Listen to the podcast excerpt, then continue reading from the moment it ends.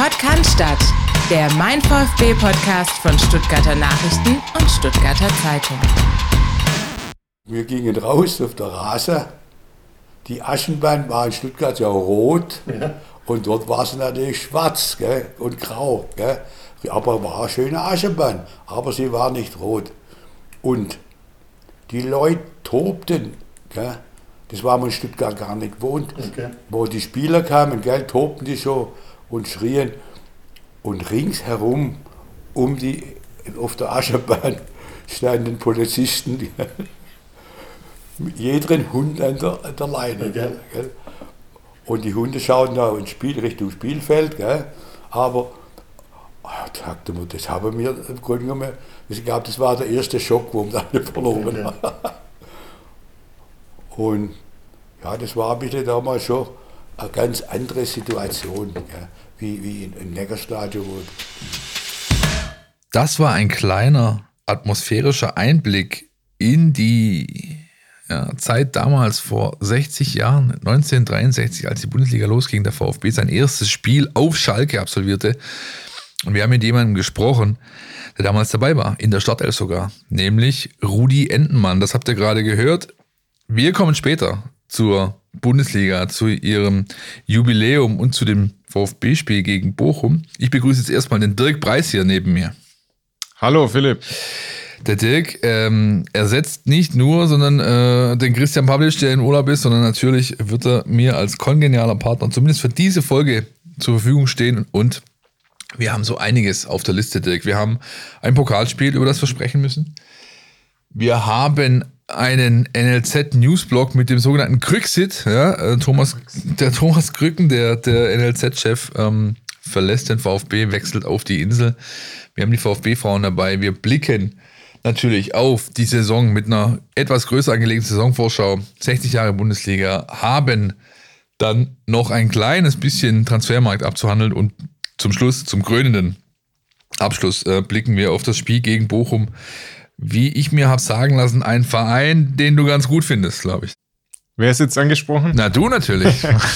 ja, ich, ich, weiß gar nicht, ob ich es dir schon mal erzählt habe, weil dann würde ich natürlich ähm, niemand langweilen wollen, aber da ein guter Freund von mir ähm, sein Herz dem VfL Bochum geschenkt hat und zwar sehr früh in äh, seinem Leben und in unserer gemeinsamen Freundschaft, ähm, bin ich natürlich auch immer mit einem Auge beim VfL Bochum mit dabei und seit äh, den letzten Jahren, seit dem Wiederaufstieg der Bochumer, äh, konnten wir uns dann auch immer wieder im Stadion hier in Stuttgart oder ähm, Anne Kastropper auch treffen. Ja, das ist ein schöner Nebeneffekt des ganzen Bundesliga-Geschehens. Oder, oder, mal an der alten Försterei. Also ich kenne den guten Mann auch. Ja, herzliche Grüße, falls es hört und ähm, tut für euch nichts zur Sache, aber der Dirk, äh, der hat da schon einen richtig guten Mann an seiner Seite seit langem. Dirk, ähm, unabhängig davon, 4 zu 0 gegen einen Regionalligisten im DFB-Pokal, erste Runde.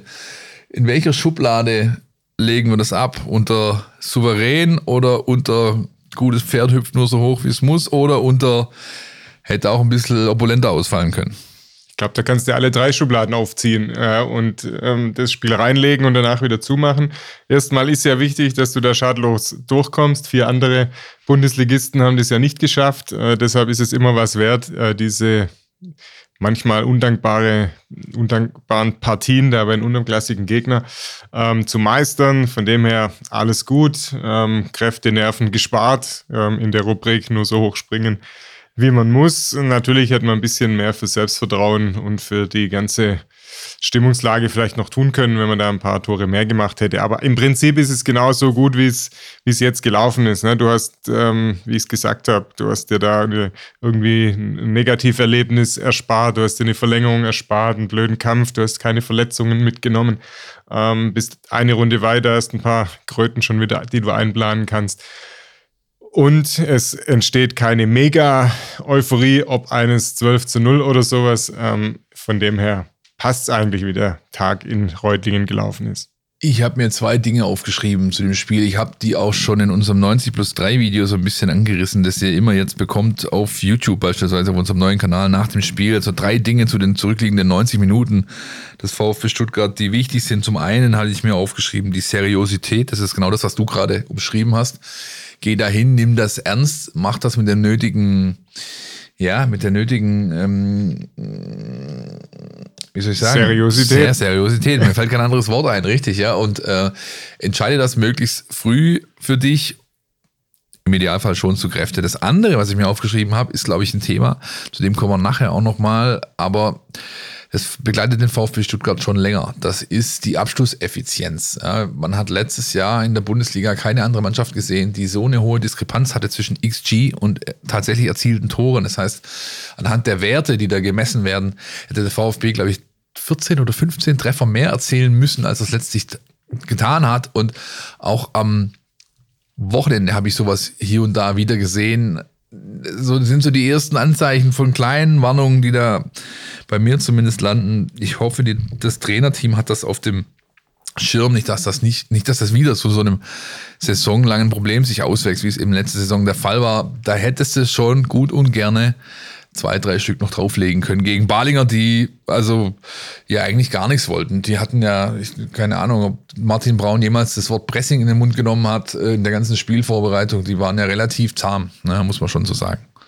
Ja, ich meine, es ist ja richtig, was du sagst. Wenn du, wenn du da nicht von Beginn an genau das wieder umsetzt, was sich der VfB ja vorgenommen haben, jetzt kommen wir fast schon in die Saisonvorschau rein.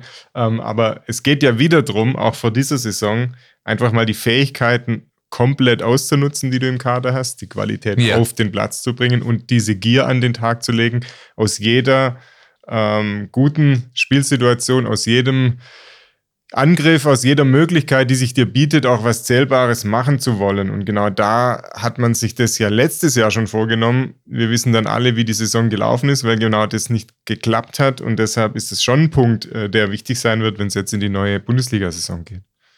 Ich glaube, dennoch ist erstmal alles gesagt über dieses Spiel, weil so spektakulär war es dann wirklich nicht, dass wir es hier länger ausbreiten müssen. Außerdem haben wir noch genügend andere Themen auf der Uhr. Eine Sache vielleicht noch, Dirk, wann wird die nächste Runde ausgelost? Ja, Auslosung zweite Runde. Er findet am 1. Oktober statt und dann sind auch alle Partien gespielt, weil zwei Partien der ersten Runde stehen ja noch aus. Richtig, die der Bayern und äh, von Leipzig, die haben den Supercup gespielt am Samstagabend und müssen natürlich noch gegen ihre jeweiligen Erstrundengegner antreten. Damit ist aber nun wirklich alles gesagt rund um das Pokalspiel des VfB gegen Baling und wir gehen erstmal in die Werbung. Ihr wisst ja, Freitag ab 1 macht jeder seins. Aber bevor ihr ins Wochenende geht, müsst ihr noch eine Sache erledigen. Eure Mails checken und den Mein VfB Newsletter lesen.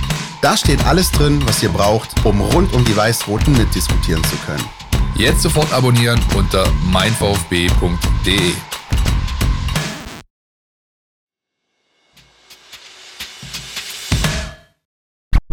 NLZ News. Neues von den Nachwuchsmannschaften.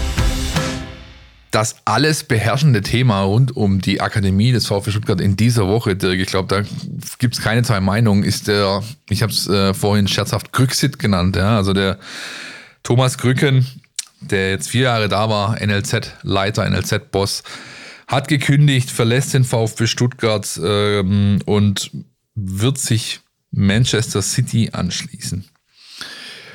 Fangen wir mal vorne an. Wie bewertest du, also welche, welche, was haben wir, welche Tragweite hat für dich diese, diese Nachricht, diese Personalnachricht? Für mich hat es schon eine gewisse Tragweite, weil äh, der VfB ja die Jugendabteilung äh, naturgemäß seit Jahrzehnten zu einer seiner wichtigsten Abteilungen ähm, immer macht und auch ähm, dort sehr viele Erfolge gefeiert hat. Dann kam das ganze Thema ja so ein bisschen unter die Räder. Man hat Jahre gehabt, wo es äh, nicht mehr so geklappt hat, wo auch immer weniger Spieler nach oben gekommen sind. Und Thomas Krücken ist ja derjenige, der das mit ändern sollte. Deshalb hat ihn Thomas Hitzelsberger ja damals nach Stuttgart geholt. Und ich glaube, gerade wenn jemand vernünftige Arbeit leistet im Nachwuchsbereich und man nicht aus Gründen der Unzufriedenheit sagt, komm, ähm, lass uns wieder beenden, ist eben auch an der Stelle im Profifußball oder in dieser Basisarbeit Profifußball Kontinuität sehr wichtig. Und man sieht es ja auch an anderen Stellen, wenn du da einfach ähm, über Jahre hinweg Arbeit machen kannst mit vertrauten Personen, mit guten Leuten, dann ist das brutal viel wert und erhöht meiner Meinung nach auch die Chance, dass ähm, Jugendspieler wieder vermehrt den Weg in die Profi Kader finden und deshalb ähm, ist es erstmal ein Bruch, erstmal ein Knick und der VfB ist da natürlich jetzt gezwungen, an der Stelle wieder eine gute Lösung zu finden. Es gibt, das können wir schon sagen, eine sogenannte Longlist, also eine Liste, wo ganz schön viele Namen draufstehen, die man jetzt peu à peu abarbeiten, bewerten möchte, um dann eine Shortlist zu haben. Mit denen geht man dann wohl in die Verhandlungen oder Gespräche, wie auch immer. So ist zumindest der Wunsch, der Plan des VfB Stuttgart. Da ist unter anderem natürlich der Sportdirektor mit eingebunden, Fabian Wohlgemuth, da ist der Vorstandsvorsitzende Alex Werle mit eingebunden und Rainer Adrian äh, vom Präsidium und auch Aufsichtsrat, der ja eine entsprechende Expertise auch aufweisen kann, selber früher U21 Nationaltrainer war beispielsweise.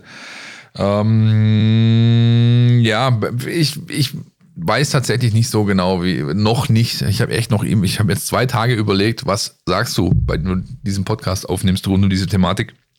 Ich habe natürlich auch mit Thomas Krücken gesprochen und viele erinnern sich vielleicht noch an die Sendung, die wir damals hier hatten. Äh, äh, eine der besten, glaube ich, die überhaupt je gemacht haben, weil wir mit dem Mann, eigentlich mussten wir am Schluss, wir hätten fünf Stunden aufnehmen können, es wäre hochinteressant geblieben. Ja, ein, ein, äh, da hat man schon gemerkt, wie viel ja, Herzblut ähm, da er da mitbringt, wie viel Ideenreichtum und man hat die letzten Jahre ja auch gesehen, was er alles mit seinen Mitschreitern umsetzen konnte, vom äh, sag ich mal, Konzept, das auf das von Athletic Bilbao fußt mit den Satellitenclubs, mit dem äh, Scouting, mit der Trainerausbildung und so weiter und so fort. Man hat auch, und das ist vielleicht, das hat er tatsächlich selbst zu mir gesagt, das mm, ist für mich der, der Punkt, der mich am meisten irgendwie ins Grübel bringt. Das ist halt der Zeitpunkt. Ja. Ähm, vier Jahre sind gemessen an einem äh, so, so großen Projekt, das er damals mit angestoßen hat, nämlich dem kompletten Umbau des Unterbaus, sind das eigentlich kein, kein Zeitraum. Ja. Man ist da gerade mal vielleicht auf halbem Weg. Die ersten Früchte, und das ist wirklich Otto und Krücken, hängen am Baum, ja, mit, mit ähm, Simon Ulrich beispielsweise, Spieler, die bald ähm, wirklich eine reelle Chance haben, im Profikader aufzutauchen und da sich auch wirklich fest zu, festzuspielen, eine Rolle zu, also, zu spielen.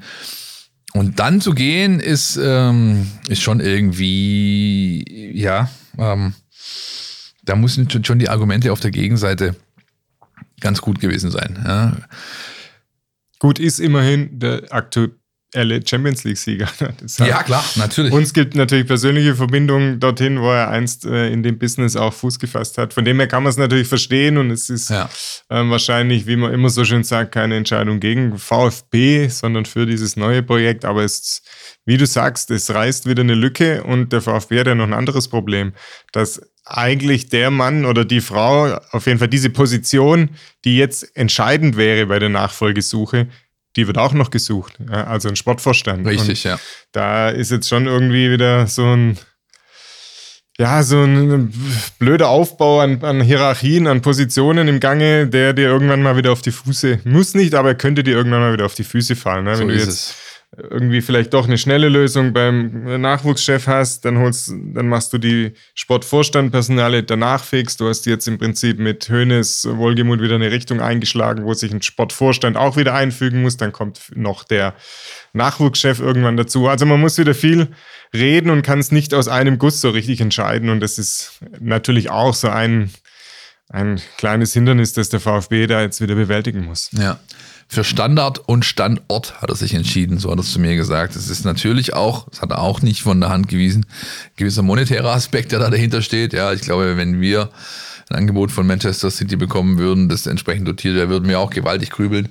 Aber ähm, es ist ja nicht nur Manchester City. Er übernimmt quasi die Leitung, die Ausbildungsleitung der kompletten Manchester City Group. Das sind 13 Clubs ähm, die Welt, ein weltweit agierendes Netzwerk sozusagen, das ist schon eine richtige Hausnummer und ich kann mir vorstellen, dass der Reiz äh, schlussendlich groß war. Und bei allem Negativen, was wir jetzt ähm, aufgezählt haben, gibt es halt auch, finde ich, eine positive Sache, denn die Dinge, die hier implementiert wurden unter seiner Leitung, die komplette Ausrichtung, die wirft jetzt niemand über den Haufen. Zumindest ist das das, was wir gehört haben wenn wir uns, uns unterhalten haben die letzten Tage mit Wehrle, mit Krücken, mit auch äh, Mitarbeitern aus, äh, aus dem NLZ, das ist ja was, was Bestand hat, was bestehen äh, soll, was fortgeführt werden soll, oder, Dirk? Sollte ja, weil die Dinge sind ja teilweise erst ein Jahr oder zwei Jahre alt, ähm, wurden da eingeführt und wie wir es schon besprochen haben, wenn in diesem Bereich, in diesem Entwicklungsbereich, äh, wo du ja Kinder, Jugendliche über Jahre begleitest oder auch ein Scouting über Jahre etablieren musst, gerade mit den Partnerclubs auch. Ähm, das wäre ja irgendwie Hanebüchen, wenn du immer nach einem Jahr alles auf den Prüfstand stellst und sagst, so jetzt machen wir es aber wieder ganz anders. Aber natürlich muss derjenige, der kommt, auch davon überzeugt sein, ähm, uns nicht nur in einem Bewerbungsgespräch vorgaukeln und danach irgendwie nach anderen Überzeugungen handeln, sondern das muss jetzt eben wieder, das meine ich ja vorhin, du hast was implementiert oder du hast was hingestellt und da brauchst du, gehst jetzt aber auf die Suche nach einem neuen Mann, der das Ganze verantwortet, der muss quasi dann schon äh, ganz am Anfang das Commitment abgeben, dass er mit dem, wie es jetzt dasteht, äh, ganz gut leben und das kann und das weiterentwickeln möchte ja. und nicht quasi dann nach zwei Monaten sagt, ja, ähm, so geil finde ich es jetzt dann doch nicht, lass uns vielleicht doch wieder anders machen. Und tatsächlich auch wahrscheinlich eine Aufgabe werden, weil das ja oft so ist, wenn neue Entscheider kommen, die wollen ja ihren Stempel aufdrücken und dann genau. ist, es, ist es ganz schnell, sind dann plötzlich Dinge Makulatur, von dem man noch vier Wochen, fünf Wochen, acht Wochen vorher gemeint hat, das wird, ist unumstößlich. Ja. Ähm, bis regulär dem 1. oder 31. Januar wird er da bleiben. Also der, der, der, der, die Kündigungsfrist für Leute seiner Hierarchieebene beträgt sechs Monate. Man ist natürlich bestrebt, früher vielleicht eine Lösung zu finden, zumindest er möchte das. Andererseits will und das will auch der VfB, ähm, dass, dass man, sage ich mal, einen guten Übergang schafft, den neuen Mann so ein bisschen einarbeitet. Und vielleicht noch eine positive Sache zum, zum Abschluss. Ähm, Stichwort strategische Kaderplanung. Ja, die hat er jetzt mit Fabian Wohlgemuth zusammen für diesen Sommer gemacht. Die hat er aber auch schon für die nächsten zwei Saisons mit ihm gemacht. Das ist alles fertig zu Papier gebracht. Da geht es also um Dinge wie, ähm, müssen wir wirklich äh, einen Ömer Beas oder einen Alexi TBD kaufen oder haben wir das nicht wirklich im eigenen Bestand und setzen lieber unsere eigenen Talente dann auf Positionen in diesen Kadern, ähm, um dann dort reifen zu können und so weiter. Also ein bisschen was hat er tatsächlich noch äh, hinterlassen? Ein bisschen mehr als nur, wie gesagt, die Dinge, die die letzten vier Jahre unter seiner Leitung angestoßen wurden. Eine der letzten Personalentscheidungen, große, die er getroffen hat, die war die ähm, der Neubesetzung der Trainerposition der U21. Ja, da war Frank Fahrenhorst jetzt ein paar Jahre da, jetzt ist das nicht mehr, sondern Markus Fiedler, Trainer aus dem eigenen Stall, wie man so möchte, der hier in der U13 angefangen hat, der ist jetzt U21-Trainer und der tritt wir können es leider nicht äh, weiter besprechen. An diesem Abend werden wir aufnehmen, Mittwochabend mit seiner Mannschaft beim TSV Schott Mainz an. Und ich glaube, Dirk, eine größte Diskrepanz für Schott Mainz kann es eigentlich nicht geben. Vom Westfalenstadion gegen Dortmund, DFB-Pokal zum äh, Home Turf und das ist wirklich nur ein Turf, nämlich Kunstrasen irgendwo in der Mainzer Diaspora. Da wird am Mittwochabend in der Regionalliga Südwest gespielt, der zweite Spieltag nachgeholt. Das ist äh, ein ganz schöner Wechsel würde ich mal sagen. Ja? Absolut, ja. Die haben dann, sie haben ein Tor geschossen im Westfalenstadion. Ja. Das war ja quasi äh, Vereinsgeschichte geschrieben und dann spielst du dann wieder. Weiß nicht, wie viel kommen da bei Schott Mainz im Schnitt? Wahrscheinlich. Ein paar hundert. Ähm, ein paar hundert. Hätte ich jetzt auch gesagt. Ja. Dann spielst du wieder da. Aber hast ja wieder ähm, eine Truppe gegen dich, die zumindest das Trikot eines Bundes Bundesligisten trägt und dann kannst du dich vielleicht wieder reinversetzen. Ja, dann auch Lage. mit neuem Sponsor. Stimmt, ist ja nicht genau das Bundesliga-Trikot, ja, sondern ja, ähm, der, wir haben es ja schon häufig besprochen, gibt ja für die Nachwuchsteams einen eigenen Sponsor auf den Trikots, Qnect. Werden nächste Woche besprechen, wie es ausgegangen ist, wie sie gespielt haben, werden auch das Spiel darauf am kommenden Wochenende noch mit reinnehmen und blicken jetzt mal kurz auf die U19. Die hat unter Trainer Nico Willig den Auftakt mal richtig in den Sand gesetzt. Ähm, gegen das Kleeblatt. Aufsteiger in die Junioren-Bundesliga hat es ein 1 zu 4 gesetzt und ich muss sagen, ich habe selten eine verdientere Niederlage gesehen da unten einer Mannschaft, ähm, die den Brustring trug. Und ich habe vor allem noch nie gesehen, es ist mir heute erst nochmal aufgefallen, als ich die Sendung äh, vorbereitet habe, mit dem Blick auf die Tabelle, ich habe noch nie eine VfB-Mannschaft an der, am Tabellenende der Junioren-Bundesliga gesehen. Weder U17 noch U19. Das 1 zu 4 bedeutet aufgrund der Tordifferenz nach einem Spieltag der letzte Platz aktuell. Die Willig war alles andere als zufrieden, hat seiner Mannschaft also Leblosigkeit äh, unterstellt und auch, sag ich mal, das Dinge, die er klar angesprochen hat, äh, auch noch in der Halbzeit wurden einfach nicht umgesetzt. Jetzt geht es darum, hat er gemeint, Krieger auf den Platz zu bringen und ich bin gespannt, wo er die hernimmt, weil ich habe letzte Woche keine gesehen. Ja? Weiter geht's am Samstag. 13 Uhr auswärts beim ersten FC Kaiserslautern. Und jetzt stelle ich dir eine Quizfrage. Welcher ehemalige Bundesliga-Profi ist Trainer der U17 und hat mit seiner VfB U17 letzte Woche 6 zu 0 gegen Kaiserslautern gewonnen? Jan Kirchhoff natürlich. Boah, stark, stark, stark, sehr gut. Jan Kirchhoff, ähm, für mich echt noch so eine, so eine, so ein, so ein bisschen so ein unbeschriebenes Blatt. Ja. Ähm, war letzte Saison unter anderem äh, bei Farnhorst im Staff, aber jetzt U17 Cheftrainer und bislang muss man sagen, zwei Spiele, sechs Punkte. Äh, dabei das Schützenfest gegen Kaiserslautern. So kann man mal in die Liga starten. Englische Woche, die spielen auch heute Abend auswärts in Heidenheim an der Brenz und am Samstag geht's, wer also möchte, einen Doppler machen möchte, 12.30 Uhr Heimspiel auf dem Einser gegen SC Freiburg und danach spielt der große VfB dann drüben im Stadion. Das war's mal von den Akademie-Teams. Und äh, bevor wir weitermachen mit der großen Saisonvorschau, haben wir noch einen Einspieler für euch. VfB Frauen. Die Highlights aus der Hafenbahnstraße. Präsentiert vom Brustring Frauen Podcast. Grüß Gott, Letzam. Was gibt's Neues aus der Hafenbahnstraße? Am vergangenen Sonntag durften sich die VfB-Frauen mit einem frisch gebackenen Regionalliga-Aufsteiger, dem FC Würzburger Kickers Mädchen- und Frauenfußball e.V. messen. Insgesamt konnte hier ein deutliches Ausrufezeichen gesetzt werden und das, obwohl Stammspielerinnen wie Chiara Marciniak, Svea Fleischmann und Lauretta Thema im Urlaub waren. Auch wenn der VfB sein erstes Gegentor in der Vorbereitung verzeichnen musste, hat man sich hierdurch nicht verunsichern lassen, sondern spielte konzentriert weiter und konnte das Spiel mit einem 5 zu 1 für sich entscheiden. Eine umstrittene Abseitsentscheidung und ein verschossener Elfer zeigen, dass es für unsere Mädels auch noch höher hätte ausgehen können. Am Rande des Spiels gegen die Kickers aus Würzburg konnten wir mit Sascha Glas, Sportdirektor Mädchen- und Frauenfußball beim VfB, ein paar Worte zur Kadersituation wechseln. Klare Aussage von ihm, der Kader steht für die neue Saison und man wird nur tätig werden, wenn sich für den VfB eine wirklich sinnvolle Option ergibt. Diese Woche ist dann Home-Workout-Woche angesagt, wobei Home hier ziemlich weit gefasst ist. Ein paar Mädels workouten nämlich in der Schweiz, in Österreich oder im Allgäu.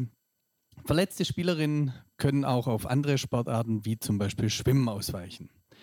Am kommenden Montag steht dann ein digitales Athletik-Workout mit Desmond Thompson auf dem Plan. Und ab Dienstag, den 22.08., ist dann wieder Mannschaftstraining auf dem Platz angesagt. Nice to know. Am kommenden Wochenende wäre das erste Spiel im WFV-Pokal gewesen. Durch ein Freilos sind die Mädels aber automatisch eine Runde weiter. Spannend wird der 20.08. trotzdem, da sich in einem Spiel zwischen Plattenhardt und den Singlefinger Ladies der Zweitrundengegner entscheidet. Ja, und das war's dann auch schon wieder aus der Hafenbahnstraße. Bis nächste Woche. Tschüss. So, Herzlichen Dank an den Brustring-Frauen-Podcast an dieser Stelle. Und jetzt Dirk, der Part, auf den ich mich wirklich schon eine ganze Weile freue, den jetzt mit dir zu bestreiten. Saisonvorschau, Bundesliga. Wir sind ja so Typen. Wir haben ja eigentlich ähm, so im Mai kommen wir echt auf der letzten Rille manchmal daher, freuen uns, wenn es dann vorbei ist, ja, und man ein bisschen Pause machen kann. Aber spätestens nach drei, vier Wochen fängt es wieder an zu kribbeln. Und auch diese Sommerpause, die ja eigentlich kürzer war, noch durch die Relegation. Also bei mir ist seit ein, zwei Wochen so ein bisschen schon so ein ordentliches Jucken da. Wie sieht es bei dir aus? Hast du auch Bock auf die Bundesliga-Saison? Ja, absolut. Also die VfB hat uns ja den Gefallen getan, das Ganze äh, noch ein bisschen rauszuzögern in der vergangenen Saison. Ähm, aber da gebe ich dir auch recht. Äh, nicht nur die Spieler waren, glaube ich, froh, dass die Runde mal rum war, sondern für uns im mein VfB-Team, ähm, ja, war es dann auch mal gut, äh, zumindest ein bisschen durchzuschnaufen. Wir haben ja unsere Berichterstattung trotzdem ähm, in hohem Umfang weitergeführt, aber ja, ein bisschen Luft holen ging dann trotzdem zwischendurch mal. Aber jetzt, klar, wenn dann die, du, du siehst die Transfers, du siehst dann irgendwann Testspiele, du siehst die erste ähm, Pokalrunde, dann willst du schon, komm, jetzt will ich wissen, wie stehen sie wirklich da. Und das gilt wahrscheinlich für jeden, der so einen Club äh, ein bisschen ähm, näher beäugt, näher begleitet, Fans wie Journalisten oder auch Mitarbeiter, die ja, haben dann irgendwann genug von den ganzen Vorbereitungen und dann will man wieder den, den echten Härtetest, die Echtzeit sozusagen, den Experiment, ähm, nicht mehr in irgendeinem Feldversuch, sondern in der Bundesliga. Und deshalb sind auch wir, bin auch ich ähm, froh, dass es wieder losgeht. Ja. 60 Jahre Bundesliga ist eine Hausnummer. In dieser Zeit ist viel passiert. Wir haben uns die, dieser Tage ja auch ordentlich um das Thema Historie bemüht. Wir haben eine große Datenvorschau gemacht. Wir haben ein Bundesliga-Heft produziert. Wir haben uns natürlich schon allein äh, von Berufswegen äh, intensiv mit dieser Liga auseinandergesetzt und mit diesem Jubiläum, das da jetzt ansteht. Wenn wir mal zu den Dingen kommen, die neu sind, die äh, ja vielleicht einfach auch eine Evolutionsstufe darstellen, die es bisher nicht gab, fällt dir da spontan was ein, bezogen auf die bald startende Runde? Es gibt ja die große Schallmauer, die gefallen ist. 100 Millionen Euro ähm, hat der FC Bayern für Harry Kane ausgegeben. Das ist natürlich schon mal eine Hausnummer, kommt einem jetzt gar nicht so neu vor, weil es im internationalen äh, Business natürlich zuletzt immer wieder solche Transfers gab. Aber für die Bundesliga ist es natürlich was Neues.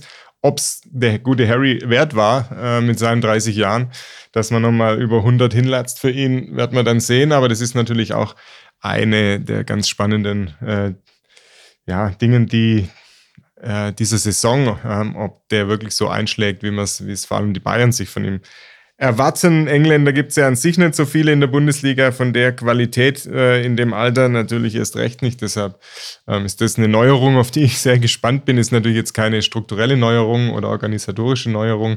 Ähm, aber irgendwie hast du ja trotzdem, du hast nochmal einen Neuling dabei. Die 57. Mannschaft, ähm, die sich für die Bundesliga qualifiziert hat, ist der erste FC Heidenheim. Auch das spricht ja so ein bisschen, ist auch so ein Reiz dieser Saison. Ne? Da machst du alles auf Gewinnmaximierung, auf Hochglanz.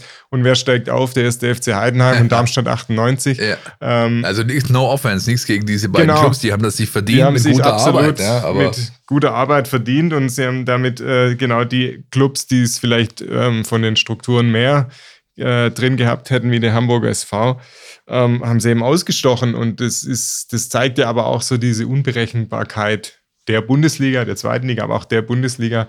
Und das, ohne dass da wieder ganz viel Neues ist, ähm, für die kommende Saison, hat das, übt das eben immer wieder seinen Reiz aus und deshalb überlebt ja auch dieses Business, weil es immer wieder Dinge passieren, ähm, mit denen keiner gerechnet hat. Für mich hat es noch eine zweite Komponente dieser Wechsel. Also ich habe mir natürlich auch äh, dazu Gedanken gemacht und was neu ist und neu ist für mich nicht nur diese, diese Personalie und die Summe, die damit einhergeht, sondern ich habe, das hat sich, finde ich, bei mir auch manifestiert beim Schauen des Supercups. Du hast jetzt drei Teams eigentlich, die, die eigentlich auf Premier League Niveau angekommen sind. Was ihre ganze, was ihren Finanzvolumen angeht, ihr Gebaren auf dem Transfermarkt, ihre Kader, das sind Leipzig, Dortmund, Bayern. Diese drei und danach ist ein Gap. Ja, danach ist ein, ein, ein, ein, ein deutlicher Abriss, sage ich jetzt mal, was die Strukturen und die Standards angeht. Ich meine, ich habe noch nie einen Sommer erlebt, der, wo es so hoch herging, ja, wo solche Summen bewegt wurden. Leipzig kann mal kurz einen Simmons holen für 20, einen Baumgartner für 24, dann diesen Openda, der hat auch nochmal 35, 40. Also das sind Sachen, die, die, also Transfers, die gab es, finde ich, in dieser Größenordnung äh, so noch nicht. Und der Fußball, der gespielt wird, finde ich, hat auch, also mein klar, es ist nur ein Spiel, es ist natürlich dann immer eine Momentaufnahme, aber ich habe da schon einen Fußball gesehen, der, sag ich mal, deutlich dem ent wachsen ist, was man so als Bundesliga-Standard äh, feststellen kann oder auch als das Level, was beispielsweise in VfB Stuttgart spielen kann. Oder täuscht mich äh, da mein, mein Eindruck? Na, ich glaube, das, das, was du jetzt beschreibst, ist ja auch Ausdruck dessen, dass Clubs wie Leipzig, wie Borussia Dortmund, jetzt auch Leverkusen hat viel gemacht auf dem Transfermarkt, dass die nicht mehr nach München fahren und, und sagen, jetzt schauen wir mal, ähm, ob wir mit bisschen Glück und guten Spielverlauf ähm, da einen Punkt holen, sondern die gehen da hin und sagen, so, wir gewinnen da. Und entsprechend treten sie ja auch auf, ähm, spielen offensiv, pressen hoch, scheuen sich nicht, da hochzustehen. Ähm, das gab es früher nicht. Da sind die, die Truppen, selbst der zweite, dritte, oft nach München gefahren und haben gesagt, komm, lass uns mal gut stehen und dann schauen wir mal. Und das, da hat sich schon auch ein, Selbstbewusstsein bei den anderen Clubs entwickelt, die, die sagst, auch wenn der FC Bayern jetzt elfmal in Folge Meister war, wir, wir fahren da trotzdem hin, die sind verwundbar. Und wir haben Spieler von einer gewissen Qualität, die wollen das ja auch beweisen. Die fahren auch nicht nach München und sagen, ähm, alles unter 0,5 ist ein Erfolg, sondern ja, die, die wollen da was holen, wollen sich präsentieren und wollen zeigen, dass sie das wert sind, ähm, für was sie geholt worden sind zu dem, was du vorhin gesagt hast, die Clubs angekommen, ähm, drei, vier Clubs jetzt vielleicht, auf einem ähnlichen Niveau. Der Unterschied natürlich ist, selbst Leipzig, obwohl die ja alimentiert sind aus äh, Fuschel am See, Ja. ähm, die geben ja trotzdem, also die haben jetzt über 150 Millionen ausgegeben. Du hast ein paar Spieler ja gerade aufgezählt. Die haben aber auch 220 eingenommen. Ja. 220 ja. Millionen Euro. Und Dortmund hat natürlich über, allein über Jude Bellingham schon über 100 Millionen eingenommen. Also die beiden geben im Prinzip im Moment wieder aus, was sie einnehmen oder sogar weniger. Und die Bayern machen es natürlich eher proaktiv und sagen, okay, wir müssen mal wieder. Ähm, haben auch Einnahmen natürlich mit äh, diversen Abgängen, ähm, Hernandez und Sadio Mané zum Beispiel, aber natürlich können die dann auch mal, wenn die Einnahmen ausgeblieben sind, in die Schublade greifen. Das ist vielleicht nochmal der Unterschied, der die, diese Clubs dann doch nochmal trennt oder den, die Bayern von den anderen trennt, aber du hast schon recht, da, da mischen jetzt schon ein paar mehr mit, die sich richtig große Transfers äh, einfach erlauben können. Wenn wir mal so die klassischen Kategorien jetzt mal abklappern, Entschuldigung, wer überrascht, wer enttäuscht, wer wird es ganz schwer haben, Schrägstrich steigt ab, Dirk. Ja, ganz, ganz schwer haben. Das immer bei den zwei, die wir vorhin schon als schon Überraschungsaufsteiger fast genannt haben.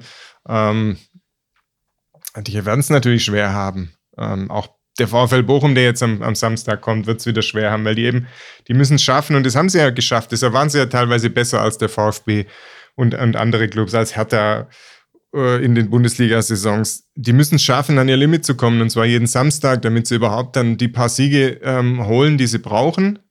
Und wenn du das aber schaffst und es, du kommst gut rein in die Saison, dann hat dies, eine dieser Mannschaften auch immer die Möglichkeit, immer ihren Rahmen zu überraschen. Also wenn jetzt die Heidenheimer sich von Beginn an, wie es die Bochumer mal geschafft haben nach dem Wiederaufstieg, eigentlich permanent wegzuhalten von den Abstiegsplätzen, dann ist das ja schon eine Überraschung. Und das ist einem der Aufsteiger natürlich immer zuzutrauen, weil es bei irgendeinem anderen schon etablierten Club meistens auch schlecht läuft. Und deshalb traue ich da einem von beiden Aufsteigern mit einem guten Lauf schon was zu, aber am Ende Ja, wird es natürlich meistens so. Ja. für die beiden extrem schwer. Ja. Ich würde noch die Augsburger mit reinnehmen Ja. zu dem Trio. Ich würde die. Bremer mit reinnehmen nach den Ja. Eindrücken des ersten Pokalwochenendes, auch wenn es nicht, ja, man nicht alles für bare Münze nehmen sollte, aber da scheint es schon äh, ein bisschen zu knirschen. Also wenn ein Spieler, ein Führungsspieler, Nationalspieler nachher vor laufender äh, ARD-Kamera seine Mannschaft quasi in den Senkel stellt, in dieser Art und Weise, wie es Niklas Füllkrug getan hat, dann kann man eigentlich davon ausgehen, dass da nicht alles rosig ist, so im äh, Betriebsklima. Da weißt du ja nicht, ob die noch ein Problem bis zum Ende der Transferperiode gerade kriegen mit Niklas Füllkrug, weil er vielleicht doch noch sagt, hey, da gäbe es noch woanders auch was zu verdienen. Ja. Ähm, von dem her, klar, die sind auch einer dieser, also mal die Aufsteiger und dann kommen eben diese Mannschaften, die du genannt hast, Augsburg, Bremen, auch die Kölner müssen ja immer wieder schauen, ähm, wie sie wie sie sich hinstellen, haben das über viel ja, Einsatzwillen, Laufbereitschaft, Kollektiv ja die letzten zwei Jahre gut gemacht, aber haben auch immer wieder Phasen gehabt, ähm, wo es schlecht lief und wenn du die mal am Anfang einer Saison hast und von Beginn an ganz Dann immer hinterherlaufen musst, genau, ja. Ja. dann könnte es auch für so eine Mannschaft mal eng werden. Welche Mannschaft glaubst du wird am meisten überraschen, den größten Schritt machen, ja, positiv auffallen? Ja, die, wenn man die Mannschaften jetzt anschaut und sich die, Abst äh, die Aufsteiger mal wegdenkt, gibt es ja gar nicht mehr so viel, was dich überraschen würde. Also wird es dich jetzt überraschen, wenn Mainz Achter wird? Wahrscheinlich nicht. Wird es dich überraschen, wenn Gladbach Zwölfter wird? Auch nicht. Also negativ überraschen. Wird es dich überraschen, wenn die Gladbacher wieder auf Platz 7 springen? Ein bisschen vielleicht. Also so die Mega-Überraschungen, finde ich, sind gar nicht drin. Außer beim Club aus Cannstatt.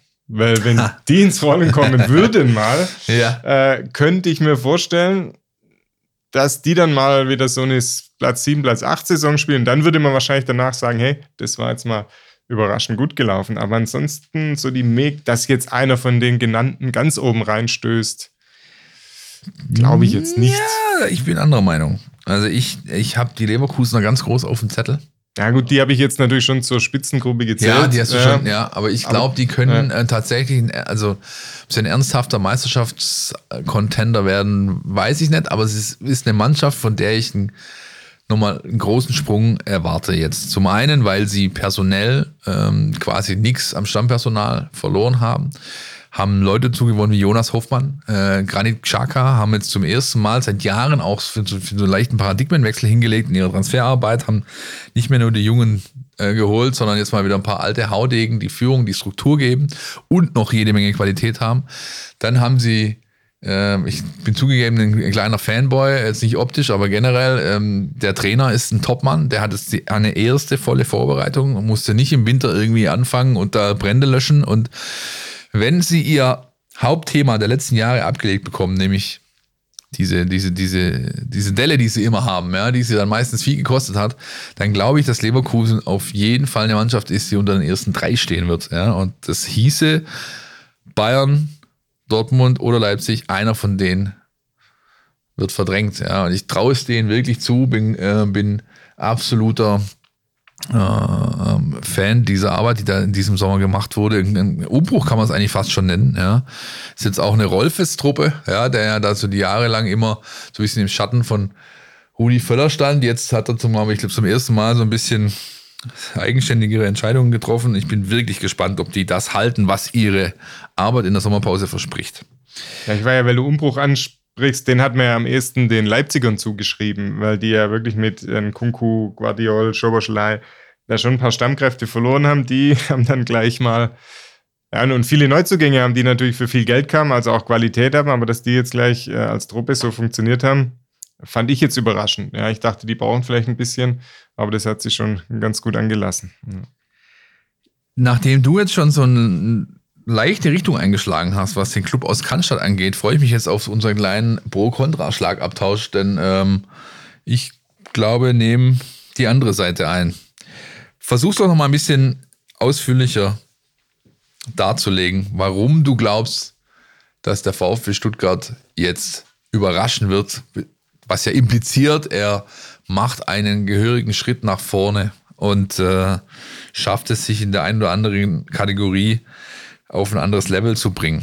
Ja, bin ich wirklich hab, gespannt, hab ich was ich jetzt gesagt? gleich höre. Ja, du, hast, du hast gesagt, er kann, er kann eine 8er, 9er Saison spielen. Also, wenn, ja, wenn, das wenn, wenn, wenn, wenn, ja. So. Nein, es ist tatsächlich so, aber da, da sind wir ja beim Problem. Äh, wahrscheinlich könntest du jetzt zurückspulen ein Jahr, dann hätten wir genau das Gleiche gesagt. Ja, nach Last-Minute-Rettung ähm, Emotional Boost ähm, damals. Ähm, eigentlich gesagt, guter Kader, nochmal verstärkt. Nicht so all viel, allzu viel verloren, außer Kalajdzic da letztes Jahr. Ja, also da hätten wir ja auch gesagt, wenn es gut läuft, wenn die ins Rollen kommen, wenn die, die jungen Spieler den nächsten Step machen, dann. So, und jetzt sind wir genau an der gleichen äh, Schwelle eigentlich wieder.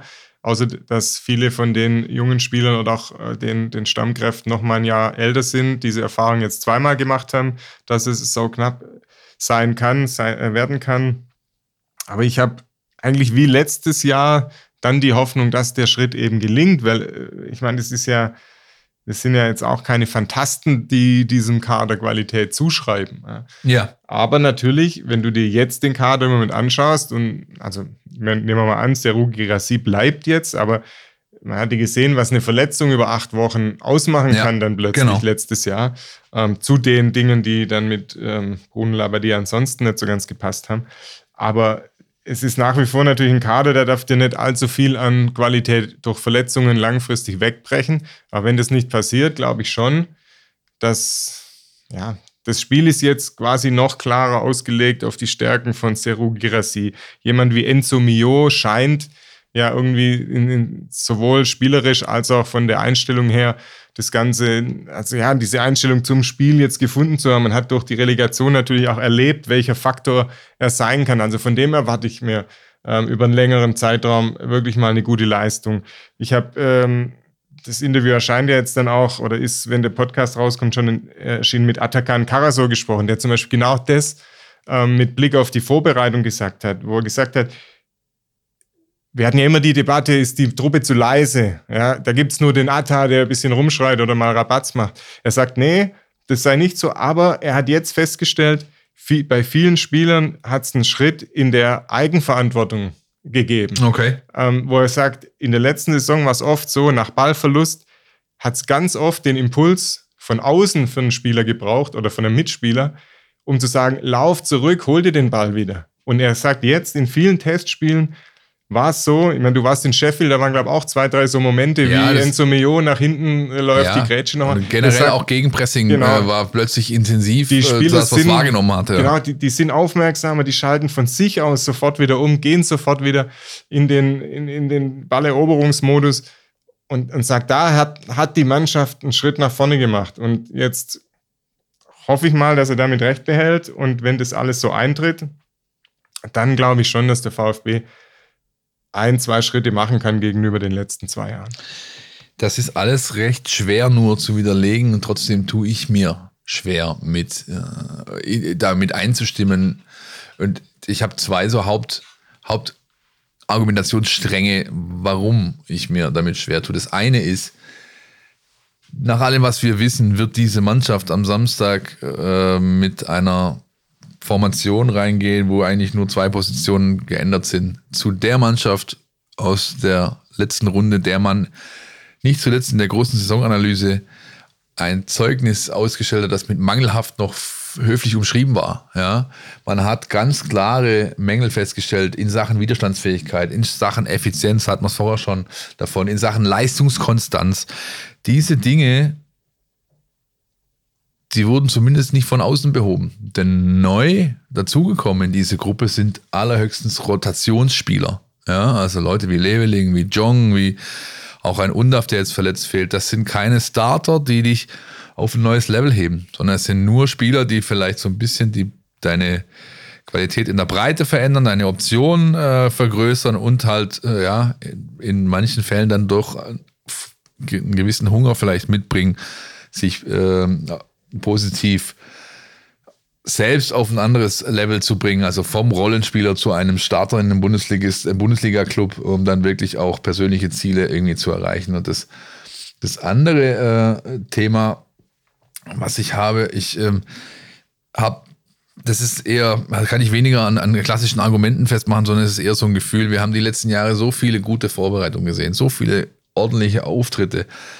Und all das war spätestens dann Makulatur, wenn es in der Bundesliga um Punkte ging. Und ich sehe einfach noch nicht genügend Anzeigen, um zu glauben, dass sie das wirklich auf die Kette bekommen, zumindest dauerhaft auf die Kette bekommen, sondern dass wir nicht wieder im Herbst darüber reden müssen, warum der VfB Stuttgart es nicht schafft, sein großes äh, Maß an Chancen in Tore umzumünzen. Warum es der VfB Stuttgart mal wieder nicht schafft, ähm, sag ich mal, Konzentrationslücken, Dellen, Mängel aufzufangen und nach jedem zweiten Eckball beispielsweise ein Gegentor fängt und so weiter und so fort. Also da sind mir sehr viele Unbekannte noch dabei. Ich würde mich natürlich freuen, wenn es anders kommt, ganz klar. Aber momentan äh, fehlt mir der Glaube und vielleicht, ja, vielleicht ist noch ein dritter Punkt, auch um, ähm, um vielleicht so einen Übergang zu schaffen zum nächsten Bereich.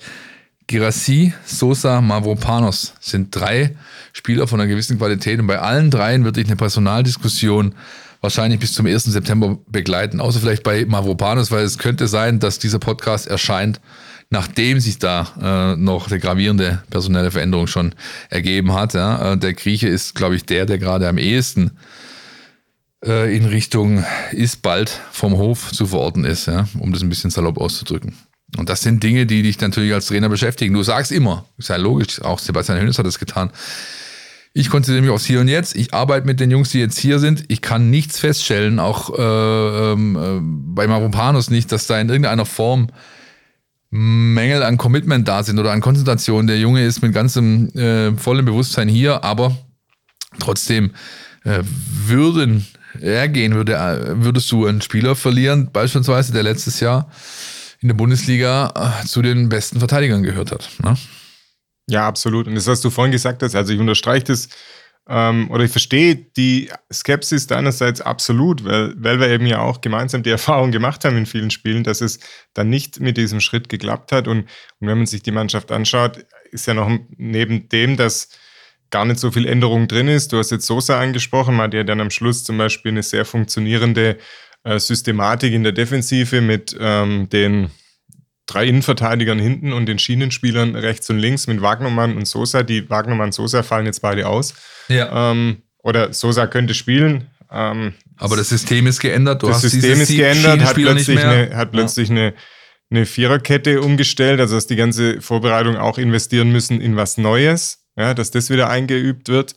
Ähm, von dem her bin ich schon gespannt, ähm, wie das dann sich fügt, ähm, ob das Ganze so stabil wieder wirkt, wie es dann über weite Strecken unter Sebastian Hoeneß im End, in der Endphase der vergangenen Saison gewirkt hat. Du hast Milo schon angesprochen als einen Spieler, von dem du denkst, dass er quasi positiv überraschen kann, könnte, wird. Gibt es noch einen anderen? Ja, Silas, ähm, weil der wirklich ja im Prinzip zwei Durchhängerjahre hatte. Und ja. im Prinzip sich jeder fragt, okay, war das eine, das erste Bundesliga-Jahr, war das, weil ihn keiner kannte und ihn jeden, jeder Gegenspieler oder jeder Gegner ihm viel zu viel Raum gelassen hat, dass er seine Schnelligkeit, seine Stärken ausspielen konnte? Ähm, oder haben ihn die Verletzungen doch, ähm, die er hatte, so weit zurückgeworfen, dass er gar nicht mehr rankommt an sein altes Level? Jetzt sieht es wieder ganz ordentlich aus. Jetzt wird es natürlich ernst. Jetzt wird, die, wird der von dir angesprochene Widerstand auch für ihn wieder größer in den Bundesliga-Partien. Ja. Deshalb muss man abwarten, ob es sich so fügt, wie es sich jetzt angelassen hat. Aber er könnte natürlich einmal wieder das einbringen, worauf der VfB ja auch seit zwei Jahren hofft. Ja, das heißt ja, wir haben hier Silas, das äh, Offensivjuwel, ähm, der, der Mann mit so viel Potenzial. Man hat es halt leider die letzten zwei Jahre nie gesehen, entweder aufgrund von Verletzungen, den Nachwehen der Verletzungen oder dann irgendwie wieder Formschwächen. Jetzt ist er wieder präsent, steht jetzt ja zumindest in der Startelf, die sich herausgebildet hat in Sheffield und in Reutlingen gegen Balingen. Von dem her erwarte ich da oder bin da auch sehr gespannt, was ja. da wird. Es ist witzig, da kann man eigentlich, finde ich, eine ganz gute Parallele zur Liga an sich äh, aufziehen. Ja, Silas und seine, sag ich mal, Form. Schwankungen, wenn man so möchte, und auch die Liga selbst. Jetzt, die steht jetzt vor ihrer ersten Saison seit drei Jahren, die, glaube ich, wieder mal unter Normalzustand zu verorten ist. Ja, vor drei Jahren wurde es unterbrochen, Pandemie, wir wissen alle, dann das Jahr darauf, da war noch vieles im Argen mit ähm, ähm, Nachwirkungen der Pandemie und man hatte ein, ein, ein, ein, ein Großturnier zu spielen. Letzte Saison war diese Unterbrechung durch diese unsägliche WM und jetzt hast du zum ersten Mal wieder so eine, so eine Saison vor dir, wo man Stand jetzt, Nico Kovac-Voice, äh, davon ausgehen kann, dass sie wirklich mal wieder so stattfindet, wie wir es alle irgendwie gewohnt sind. Ja? Also das bei Silas, ähm, glaube ich, ganz ähnlich, dass er sich mit viel harter Arbeit, äh, manch einer hat vielleicht die Videos gesehen aus der Sommerpause, wie er sich vorbereitet hat, wieder auf ein Level gebracht hat, um ernsthaft wieder da anzuknüpfen, wo viele von uns ihn schon mal gesehen haben, nämlich ähm, ja, in einem, in einem, in einem ganz, ja, zumindest auf seiner Position recht vorderen Bereich im Bundesliga-Vergleich. Ja, der, sag mal, ein weiterer Reiz dieser Saison ist ja, es ist auch die EM-Saison, EM im eigenen Land. Also man wird sich bei jedem Fußballevent Mühe geben, dass das irgendwie die Lust auf die EM äh, steigert. Die Spieler werden, die in europäischen Nationalmannschaften beheimatet sind, werden natürlich viel dafür tun, dass sie sich in einem guten Licht äh, präsentieren, dass sie da ihre jeweiligen Nationaltrainer von sich überzeugen können. Und jetzt ähm, hoffen wir mal, dass die Nationalmannschaft Deutschlands nicht wieder als Stimmungsquertreiber daherkommt ja. ähm, und wieder vieles von dieser dann hoffentlich doch aufkommenden, nach und nach aufkommenden Lust auf die EM auch ähm, äh, wieder so ein bisschen zerschlägt. Im, ja, schon am 1. oder nee, am 2. Septemberwochenende sind ja schon die ersten Länderspiele dann. Dann kommt so ein USA-Block ähm, im Oktober, dann im November nochmal steht jetzt ein Länderspiel in Wien fest gegen Österreich. Also da im Sinne der Lust auf die EM, die ja dann auch nach Stuttgart schwappen soll oder in Stuttgart äh, landen soll, wäre es natürlich schön, wenn auch die Nationalmannschaft äh, da eine gute Performance im Herbst hinlegt. Ja, sind wir mal gespannt, ob das so kommt. Die letzten Anzeichen waren eher andere. Die, waren eher, die gingen eher in die andere Richtung. Ja, Sowohl äh, bei dieser Mannschaft als bei den Frauen und auch bei der U21 war alles andere als Zuckerschlecken, sage ich jetzt mal, angesagt. Ähm, lass uns noch mal einen kurzen Bogen schlagen zum Transfermarkt. Mavropanos haben wir schon, äh, haben wir schon abgehandelt. Sosa ist weiterhin offen, wobei ich da wirklich glaube, dass die Tendenz dahin geht, dass er wieder einmal nur kokettiert und da bleiben wird.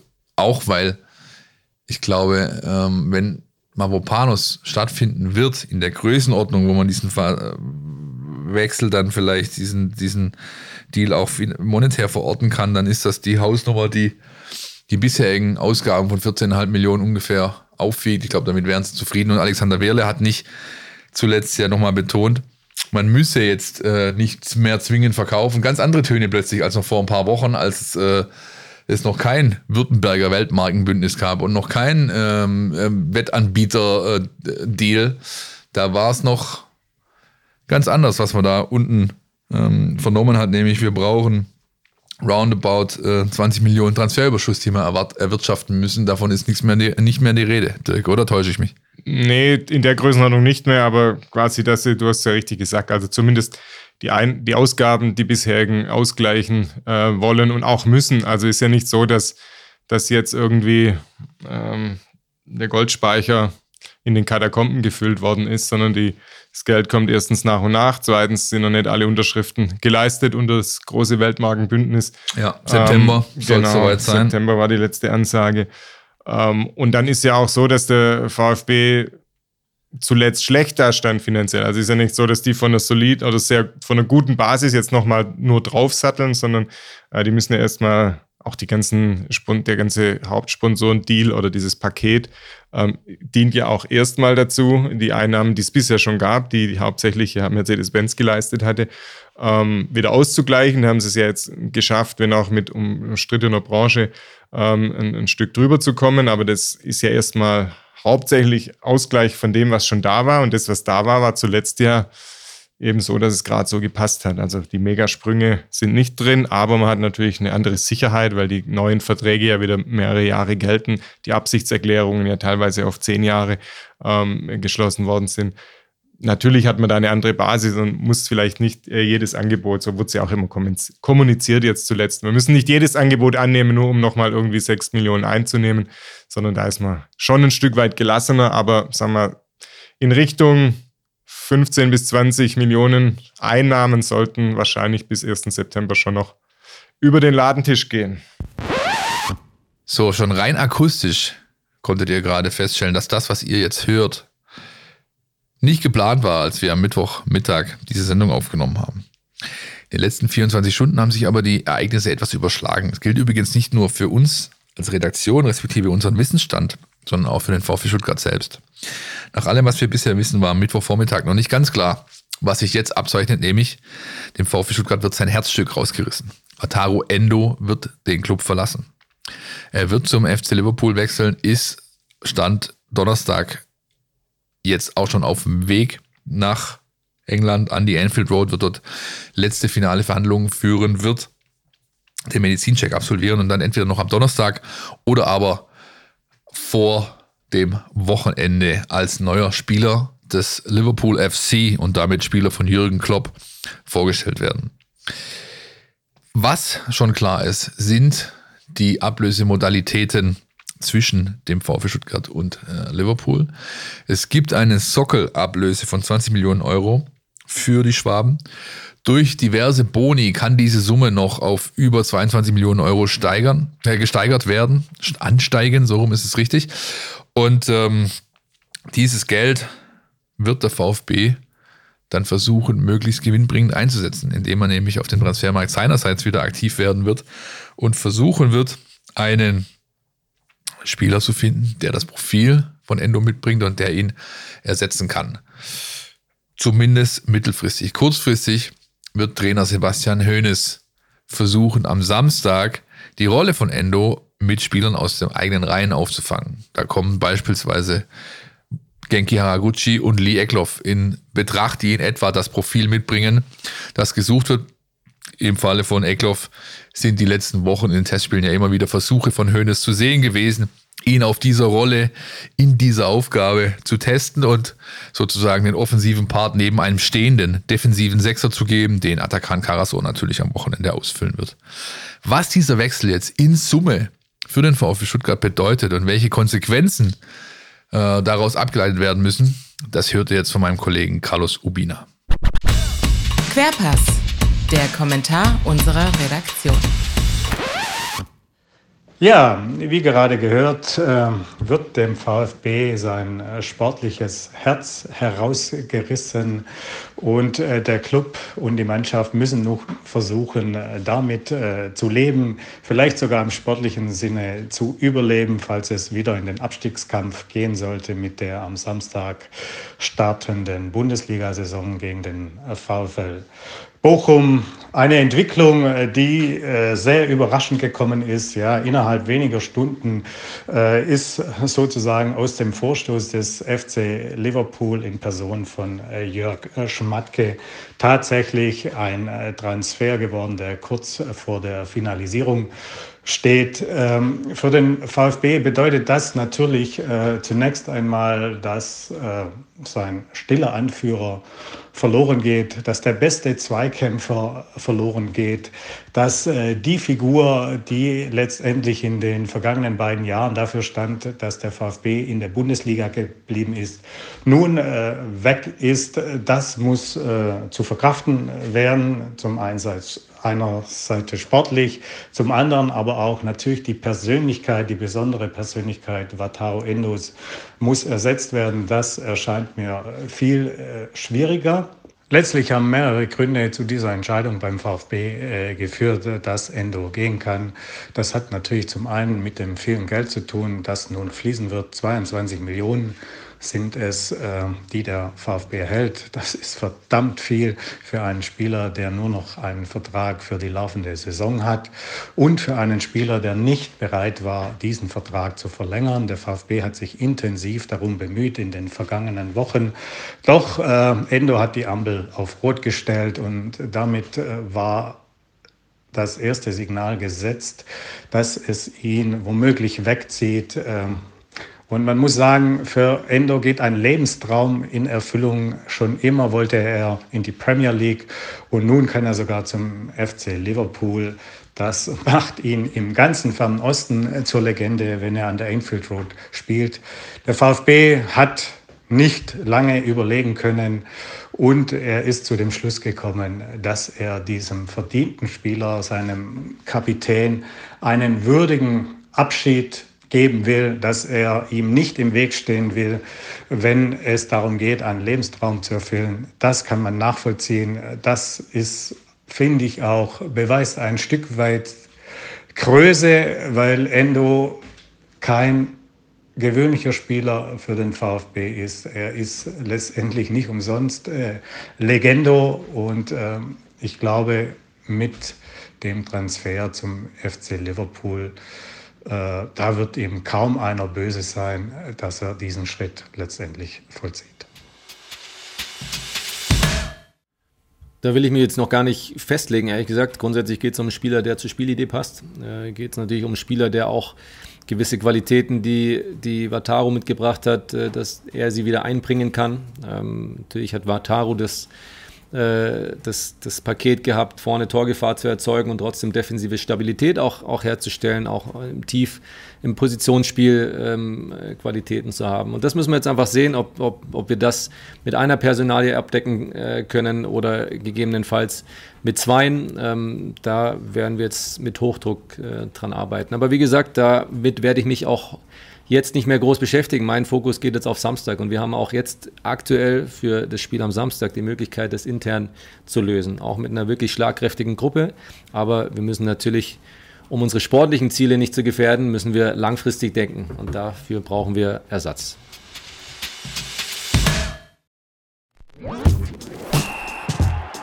Du willst nicht nur jede Woche den Podcast hören, sondern zu jeder Zeit voll über den VfB Stuttgart informiert sein?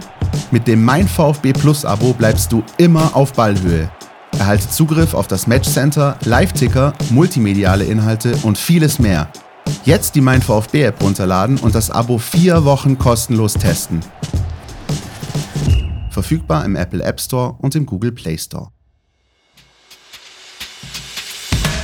Da sind wir wieder und ähm, eigentlich könnten wir bei diesem Spiel jetzt eigentlich den Grönemeyer und Tief im Westen äh, äh, einspielen, aber es ist ja diesmal am Neckar das Aufeinandertreffen des äh, VfL Stuttgart und des VfL Bochum. Dirk, vielleicht vorneweg so ein kleiner Block Richtung wissenswertes Serviceorientierung. Was ist alles zu erwähnen an, äh, rund um die Mercedes-Benz Arena? Also, und was ist für die Fans wichtig ja. jetzt, was äh, für, vor dem Spiel am Samstag? Also den, den ganz genauen Service, welche Anfahrtswege gesperrt sind, welche wieder offen sind, welche S-Bahn fährt, welche äh, Stadtbahn äh, hält wo, äh, welcher ähm, Stuttgarts Lieblingswort Schienenersatzverkehr äh, wird wo eingesetzt. Das kommt natürlich alles noch, könnt ihr bei uns dann auch ja, alles nochmal nachvollziehen und euch dann äh, ganz aktuell informieren, wie ihr am besten ins Stadion kommt.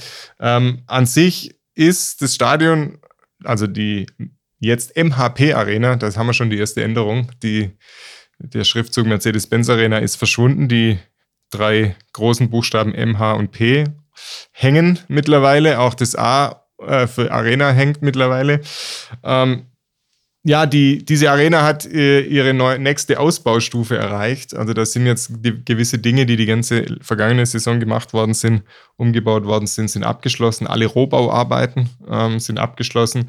Der Unterrang kann teilweise an den Seiten benutzt werden.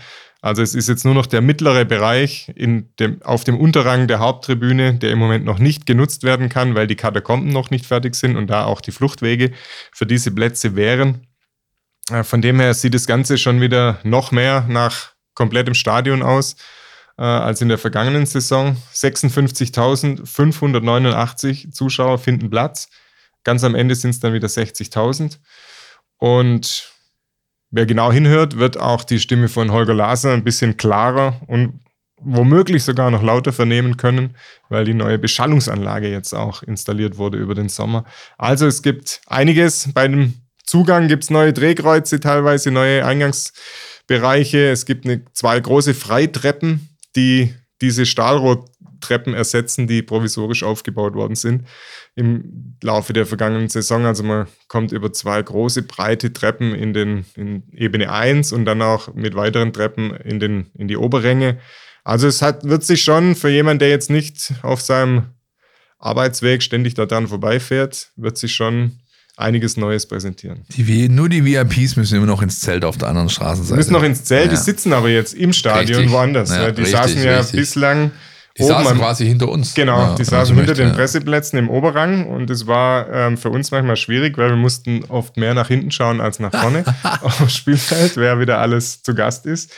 Und jetzt sitzen die an einer, ich glaube von oben gesehen, auf der rechten Seite dieses Unterrangs das später ein normaler Bereich wird mit normalen Plätzen, aber yeah. jetzt für die Übergangsphase Hinrunde sitzen die dort und müssen von dort aus ins Zelt und wieder zurück. Wer das alles nochmal kompakt zusammengefasst in bewegten Bildern sehen möchte, teilen möchte, der gehe bitte auf unseren YouTube-Kanal. Da sieht er auch mal, wie der Dirk und ich so aussehen. Ja, und nicht nur, er hört nicht nur die Stimmen. Wir haben da in einem kurzen Video zusammengefasst, was eben alles neu ist und äh, wer sonst noch mehr wissen möchte, wie gesagt, es ist immer ein guter Hinweis, rechtzeitig vor dem Spiel in die Mein VfB-App zu gehen oder auf Stuttgarter Zeitung und Nachrichten.de. Da steht nochmal alles, was ihr wissen müsst, rund vor, äh, vor dem ersten Heimspiel. Auch äh, Infos zur Karawane Cannstatt, die es wieder geben wird. Äh, 13.30 geht's los, ähm, Samstagmittag und so weiter. All das findet ihr dort. Und wir kommen jetzt so ein bisschen zum, nicht nur so ein bisschen, wir kommen zum nächsten Gegner, wir kommen zum Bochum. Wir hören jetzt mal, was unser Felix gesammelt und zusammengetragen hat zum nächsten Gegner. Der Mein VfB Gegner-Check. Unser Blick in die Datenbank.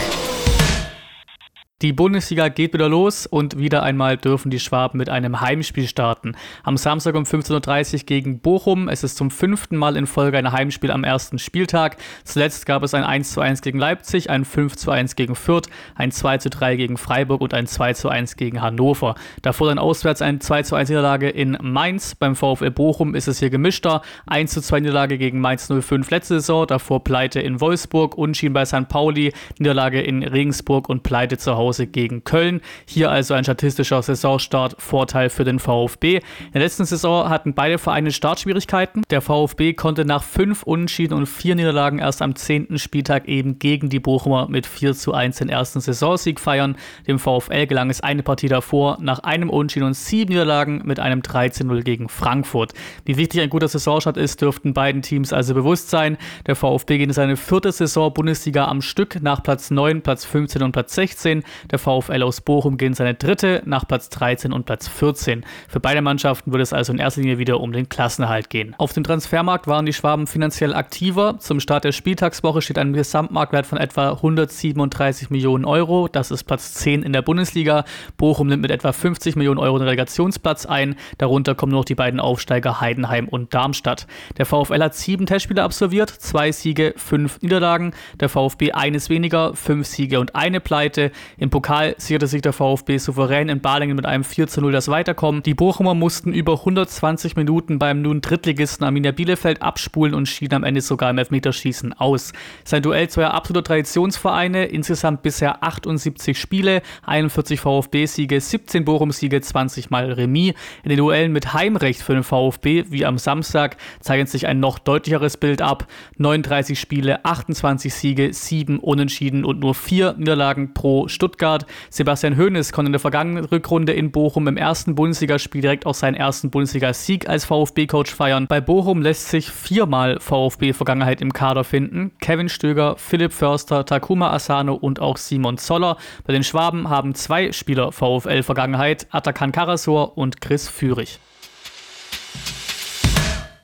Dankeschön, Felix. Interessant wie immer, aufschlussreich wie immer. Dirk, wir hatten es eingangs ja schon angesprochen, ähm, die Bochumer, die sind schon ein bisschen unter Druck jetzt, ne? wenn man in der ersten Pokalrunde ausscheidet, noch dazu gegen den Drittligisten, da kann man schon mal ein bisschen Nervenflattern bekommen, oder? Ja, die werden, die Bochumer werden entgegenhalten, wir sind in jedem Bundesligaspiel unter Druck, weil sie, wie ich es vorhin schon mal gesagt habe, eigentlich immer relativ nah ans Level kommen müssen, wenn sie was holen wollen. Und wenn das nicht passiert, ähm, sind sie dann meistens ja auch ja, mit weniger Chancen auf den Sieg unterwegs. Also da reichen eben keine 80, 90 Prozent, sondern da müssen es die 100 sein. Und das weiß die Truppe. Und von dem her gehe ich davon aus, dass dieses Pokal aus jetzt nicht komplett aus der Bahn werfen wird. Allerdings ist natürlich auch so, gerade wenn du ohnehin in der Situation, in der Position bist, wie die Bochumer, dass du so am unteren, an der unteren Kante der Liga beheimatet bist, ähm, wenn es dann noch so Zweifelerlebnisse gibt, wie so ein Pokal aus natürlich auch äh, sein kann, das macht sicherlich nicht einfacher. Aber letzten Endes wissen die auch dieses Jahr wieder, Ganz, ganz genau. Ähm, da geht es nicht um den nächsten Schritt in der Tabelle. Da geht es nicht um, äh, drum, sind wir die Überraschungsmannschaft der neuen Saison, sondern da geht es darum, ähm, am Ende 16. Oder, oder 15. zu sein, am besten 15. und sich nochmal ein Jahr erarbeitet zu haben wieder in der Bundesliga. Und von dem her sollte man diesem Pokal aus nicht allzu viel Bedeutung zumessen. Ja, aber ich meine trotzdem auch gesehen zu haben, was da auf den VfB so ein Stück weit zukommt. Spielerisch, in Anführungszeichen, äh, nenne ich es jetzt mal. Also ich habe mir das Spiel in voller Länge reingetan ähm, gegen Bielefeld. Da war extrem viel Langholz dabei. Da war extrem viel, wir gucken mal und gehen auf den zweiten Ball. Ähm, sobald man denen den Ball gegeben hat, war es schwierig, um es ähm, freundlich zu formulieren, für die Bochumer irgendwas damit anzustellen. Also ich glaube, der VfB hat ganz gute Chancen, positiv reinzustarten, wenn, wenn er, ähm, ja, und auch da wieder der Bogen zum Anfang der Sendung, Seriosität, ähm, Abschlusseffizienz und ähm, eben auch diese Intensität, die Bochum bieten wird, das ist das, was du ja gerade gesagt hast. Eine Mannschaft, die einfach, einfach alles auf den Platz zu legen weiß, um sich ihre Punkte für den Ligaverbleib zu erarbeiten, die geht anders mit dir um oder spielt gegen nicht anders, als es eben Balingen tat, die so ein bisschen, zumindest streckenweise hatte ich das Gefühl, dieses klassische Kaninchen-Schlange-Thema da zu sehen auf dem Platz. Die haben nicht viel äh, zusammen, zusammengebracht. Das wird am Wochenende anders werden, da bin ich mir ziemlich sicher. Gibt es einen Spieler, Dirk, wo der Christian und ich, wir haben, wir haben, immer, wir haben immer diese beliebte, unsere äh, beliebte Kategorie Player to Watch. Gibt es einen Spieler, des Gegners, wo du sagst, den muss man besonders auf dem Zettel haben. Da ja, muss man aufpassen. Du hast, du hast mich ja vorhin schon gefragt und seitdem ähm, ja, schwitzig und mache mir Gedanken, ähm, was ich denn sagen soll.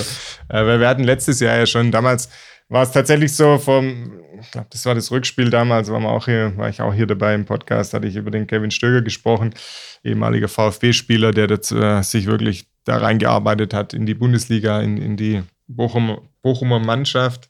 Den nenne ich natürlich jetzt nicht wieder. Ähm, ich finde ja immer diesen Manuel Riemann einfach eine Type. Ja. ja. Und dem schaue ich einerseits gerne zu, weil er so absolut unverstellt ist. Andererseits denke ich immer, äh, es muss doch jetzt mal kapital schief gehen, weil er, er wandelt ja immer auch so auf Ja. den Grad, dass er sich mit den eigenen Leuten, mit den eigenen Mitspielern, sogar mit den eigenen Fans manchmal verscherzt. Und aber er kippt nie ganz rüber, ja, sondern ist immer, schafft es immer wieder auf die richtige Seite sozusagen. Und da bin ich einfach gespannt, wie der, der ist so ein Kandidat, wie geht der mit so einem Negativerlebnis äh, Pokal aus? Wenn jetzt gleich nochmal irgendwie zwei äh, Gegentore, Frusterlebnis kommt, da ist immer echt spannend, dem zuzuschauen und da freue ich mich wieder drauf. Der hatte, äh, im Pott würde man sagen, ordentlich Krawatte am, äh, Ja. am Samstagmittag. Ja. Schapals. Ja, genau. Ähm, ich habe mir den Christopher Antwi Ajay aufgeschrieben, ähm, einfach weil ich dem auch gerne beim Fußballspielen zuschaue, weil es kaum einen Spieler gibt in der Liga, der so einen Speed hat und er beackert halt, und das ist für mich der Hauptgrund, warum ich ihn aufgeschrieben habe, er beackert oft den linken Flügel.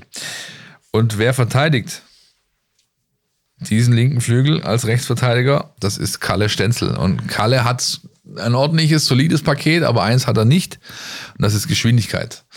Das könnte wirklich ein spielentscheidendes Duell werden. Ähm, hoffentlich hört Thomas Letsch jetzt hier nicht zu und ich verrate ihm aber wahrscheinlich eh nicht so viel. Das weiß er, dass das ein Mismatch sein könnte, äh, das sich für Bochum gut ausgehen könnte oder lohnen könnte, das, das irgendwie intensiv anzuspielen, anzugehen, da irgendwie versuchen, sich einen Vorteil zu erarbeiten. Ich hoffe, es kommt nicht so.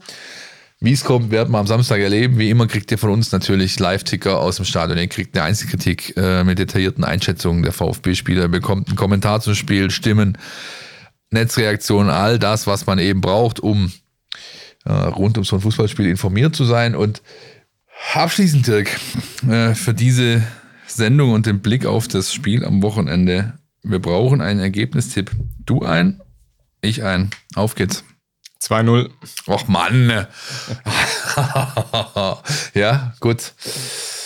Dann nehme ich, äh, ja, also sie werden es mit zwei Toren Unterschied äh, machen und ich, dann nehme ich halt ein Gegentor. Dann gewinnt der VfB Stuttgart 3 zu 1. Das war's von uns diese Woche. Ähm, ich hoffe, wir konnten euch ein bisschen Unterhaltung bescheren, euch Informationen äh, bieten, die ihr noch gesucht habt. Wir hoffen auch, ähm, ähm, dass der Christian eine gute Zeit in Kroatien hat, dass es dem gut geht da unten. Ja, und, Da äh, zweifelt keiner daran. und wir hören uns nächste Woche wieder. Dann mit einer Sendung, die sogar mit zwei Gästen aufwarten kann. Das kann ich euch jetzt schon versprechen. Und bis dahin bleibt mir noch erstmal dem Dirk Danke zu sagen. Dirk, Dankeschön. Gerne, gerne. Und äh, den Verweis zu bringen, wie üblich, wenn ihr nicht genug von uns bekommen könnt. Uns gibt's auch auf Instagram, auf Facebook, auf Twitter und jetzt auch auf YouTube. Ihr könnt euch also da alles wirklich, aber auch alles reinziehen, was wir hier in der Redaktion für euch an Contents produzieren, äh, rund um den VfB Stuttgart und das auch, zumindest was die Lesestücke angeht, die ersten vier Wochen kostenlos. Das Mein VfB Plus Abo gibt's vier Wochen kostenlos zum Testen, erst dann 1,99 im Monat. Und ich glaube, das ist ein stabiler Preis auch für Schwabe, um äh, ja das zumindest mal auszutesten, was wir als Redaktion hier so anbieten. Und, jetzt, vielleicht lohnt sich ganz besonders, weil der Philipp hat es vorhin mal kurz erwähnt, wir haben ja für die Printausgaben eine Bundesliga-Beilage produziert Stimmt, und natürlich richtig. alles, was in dieser Beilage erscheint, in der gedruckter Form, äh, findet ihr natürlich auch in digitaler Form auf euren genannten Kanälen. So sieht's aus.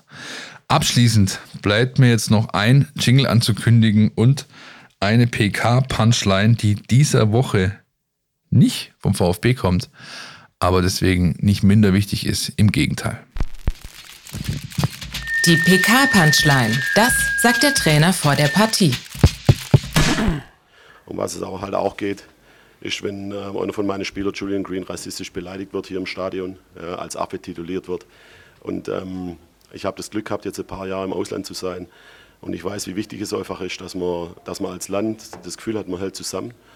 Ähm, und wenn dann der eine oder andere Vollpfosten meint, er müsste tatsächlich hier jemand rassistisch beleidigen, dann kann man jetzt wieder auf der DFB und macht nochmal eine Respekt, ähm, ähm, äh, wie nennt man es, Maßnahme. Ja. Es geht darum, dass wir und dass wir selber Charakter zeigen. Ja. Dass wir sagen, da, das Stadion war relativ gut besucht, ich würde mal sagen, vielleicht 95 Prozent ausverkauft. Ja, da war kein Punkt, wo du dich aus dem Staub machen hast. Ja, da hat jeder gehört, was der andere sagt. Und wenn dann halt auch noch dritte, vierte, fünfte Mal Affe zum Spieler sagt, dann muss ich halt sagen, halt die Klappe, ich kann es nicht mehr hören. Ja, ich will einfach nicht glauben, dass unser Land, egal wo, ja, ob, ob, ob, ähm, ob, ob, in, ob in, in, in, in Fürth, ob in, ob in Nürnberg, ob in, in Rostock, ob irgendwo, ja, dass, dass wir tatsächlich nur in einer Zeit leben, wo irgendjemand denkt, er selber wäre mehr wert wie ein anderer. Ja, und wenn es nicht aus dem Grund ist, was man ja auch schon oft gehört hat, ja, das ist halt einfach nur so hingesagt, dann ist es noch schlimmer. Ja, aufstehen und sagen, das geht nicht. Ja, wir sind ein tolles Land und dementsprechend müssen wir uns auch, müssen wir uns auch präsentieren. Ja, wenn man das nicht macht, dann kriegt das, das braune Gesochse, ja, das auch noch im, im, im Bundestag sitzt, immer mehr Oberwasser und das darf einfach nicht passieren. Und das ist der Job von uns und nicht von irgendwelchen Regierungen oder irgendwelche Institutionen. Podcast statt, der Mein VfB Podcast von Stuttgarter Nachrichten und Stuttgarter Zeitung.